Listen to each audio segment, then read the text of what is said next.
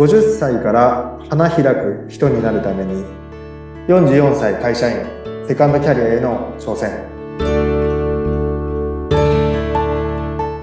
皆さんこんにちは。インタビュアーの鈴木沙子です。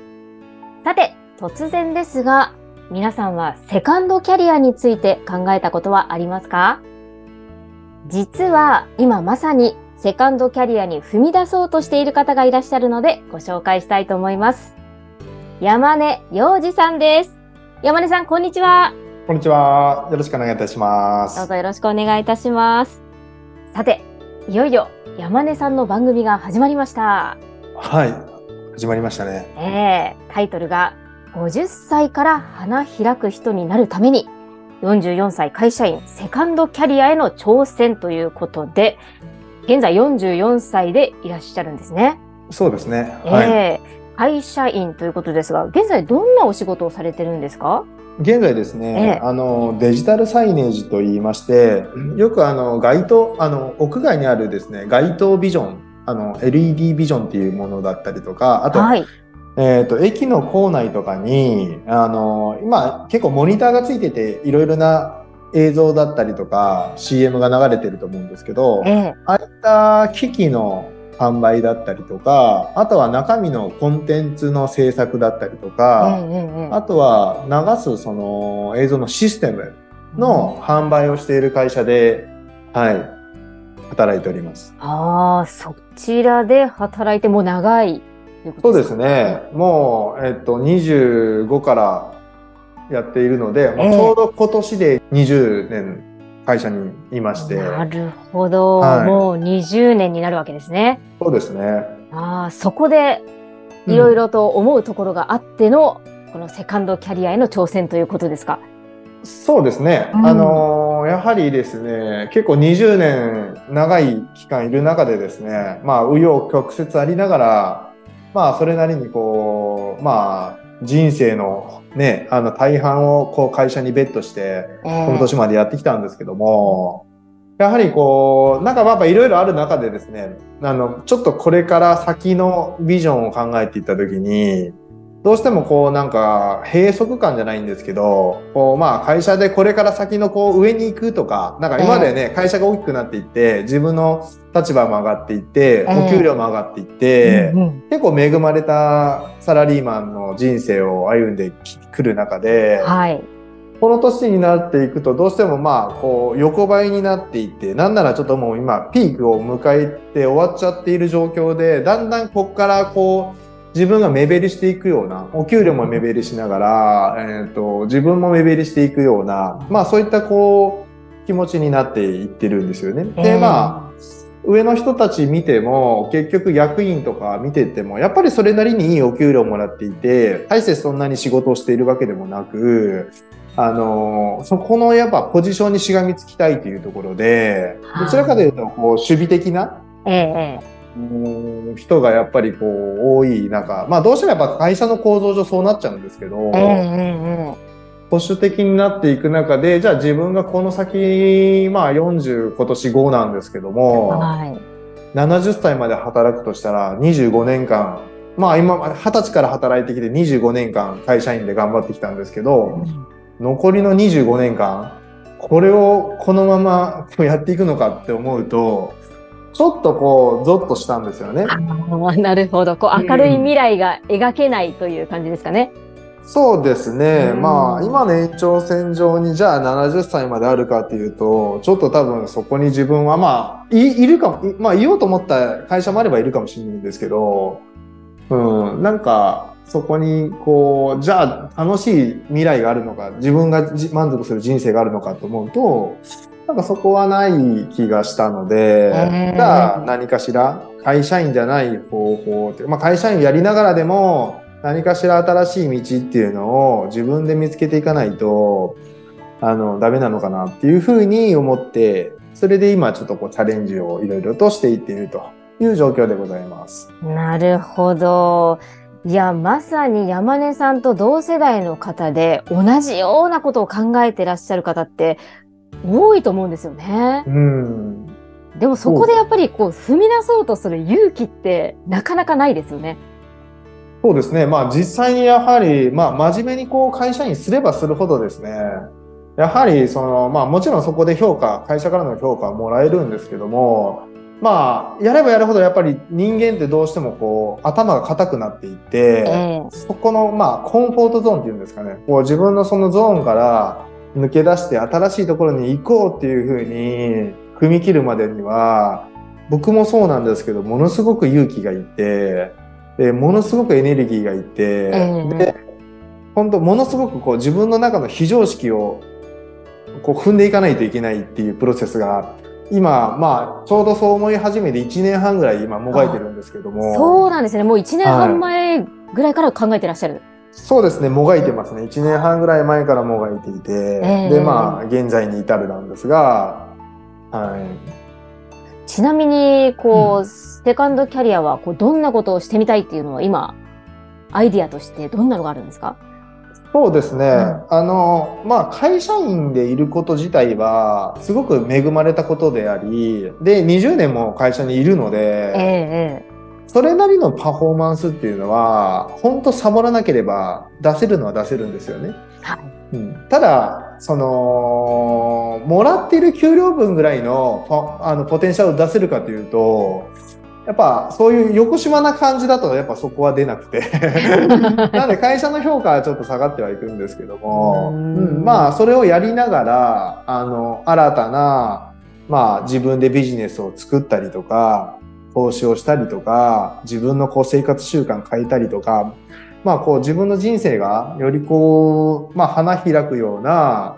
あの状態になるために、今からこういろいろとこう訓練をしするみたいえなえことを結構やっていますね。ああ、なるほど、はいえ、実際にじゃあもう動き始めてはいらっしゃるってことですね？そうですね。いろいろと、はい、チャレンジして動いてますね。分野的にはどんなことを具体的にやっていきたいんですか？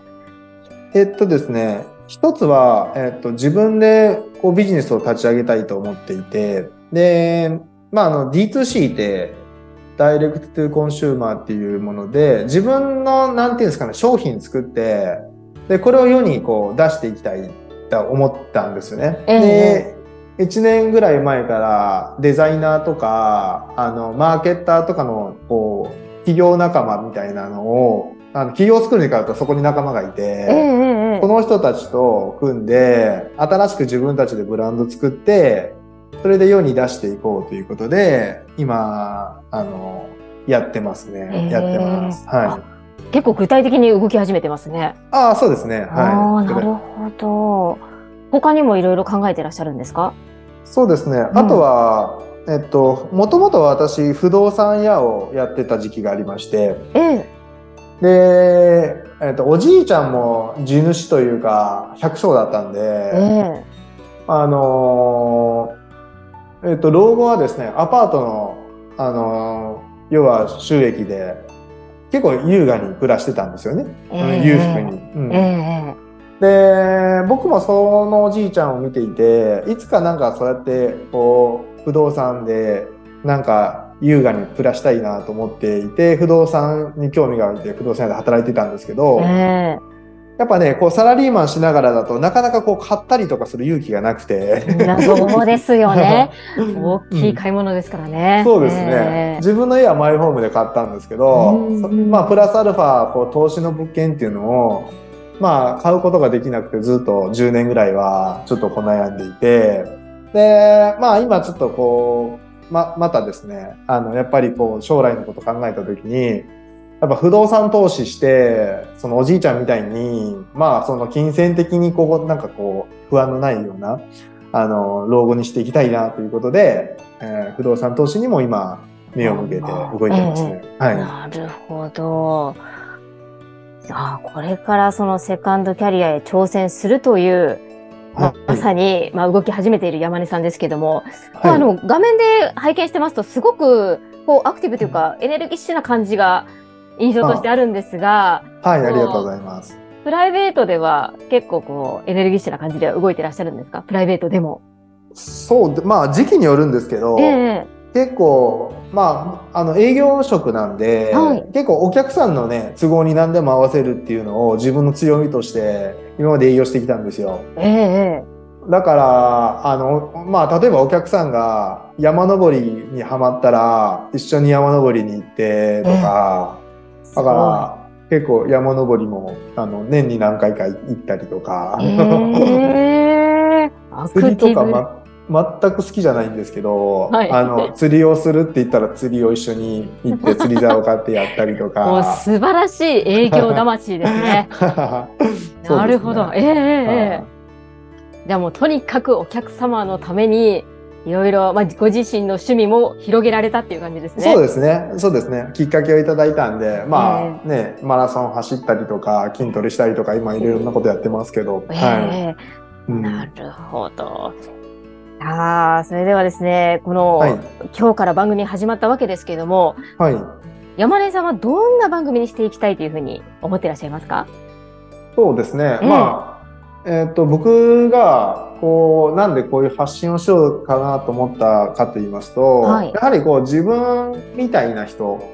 なんか頑張って仕事してきて、で、振り返った時に、実際やっぱ会社員でやり、頑張った結果、ちょっとそのなんだろうな、えっと、結局自分のもんじゃないんですよね。あの、誰かが、あの、会社っていう、まあ、あの、経営者の大きなシシあのシステムの中で、まあ結構こう頑張ってですね、ええその中で自分のまあ要は、うーん、まあチームだったりとか、そういうのを作れて、なんとなくこう自分が偉くなった、なんかな、なんとなく食えるようになったっていうふうにね、まあちょうどこう、年齢的にもですね、ちょうどこういい時期なんで、なるんですけど、まあそれがちょっとこう、崩れた時にですね、意外とこうな、なんか自分って何もないなっていうところに気づいちゃったんですよね。はい。結局自分が積み上げたもんって結局な何があったんだろうと思ったら、まあその、あまりこうないなって思って、これはスキル的にもそうなんですね。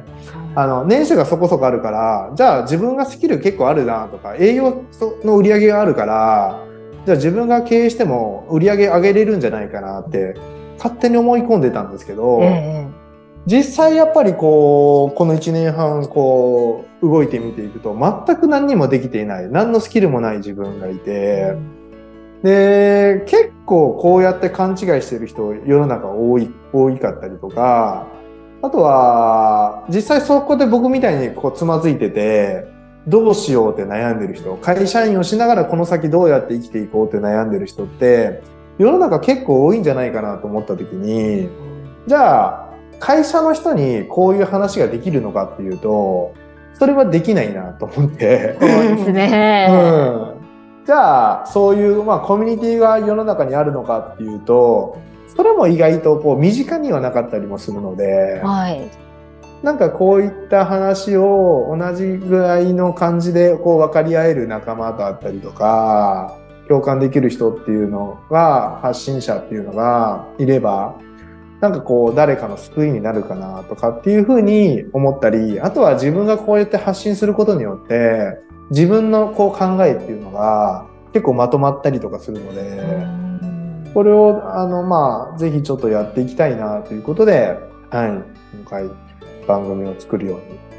あのあのなりました。はい。なるほど。その山根さんの挑戦する姿から何かを感じ取って何か参考になることがあればというお気持ちですね。そうですね。そうですね。えもう生々しく、はえい。失敗も成功も全部ですね。あの、あありのままさらけ出していこうかなと思っているので。いやー、はい楽しみですね。私もは楽しみにしております。いやーリスナーの皆さんにもね、ぜひこれから楽しみに聞いていただきたいと思います。はい。そうですね。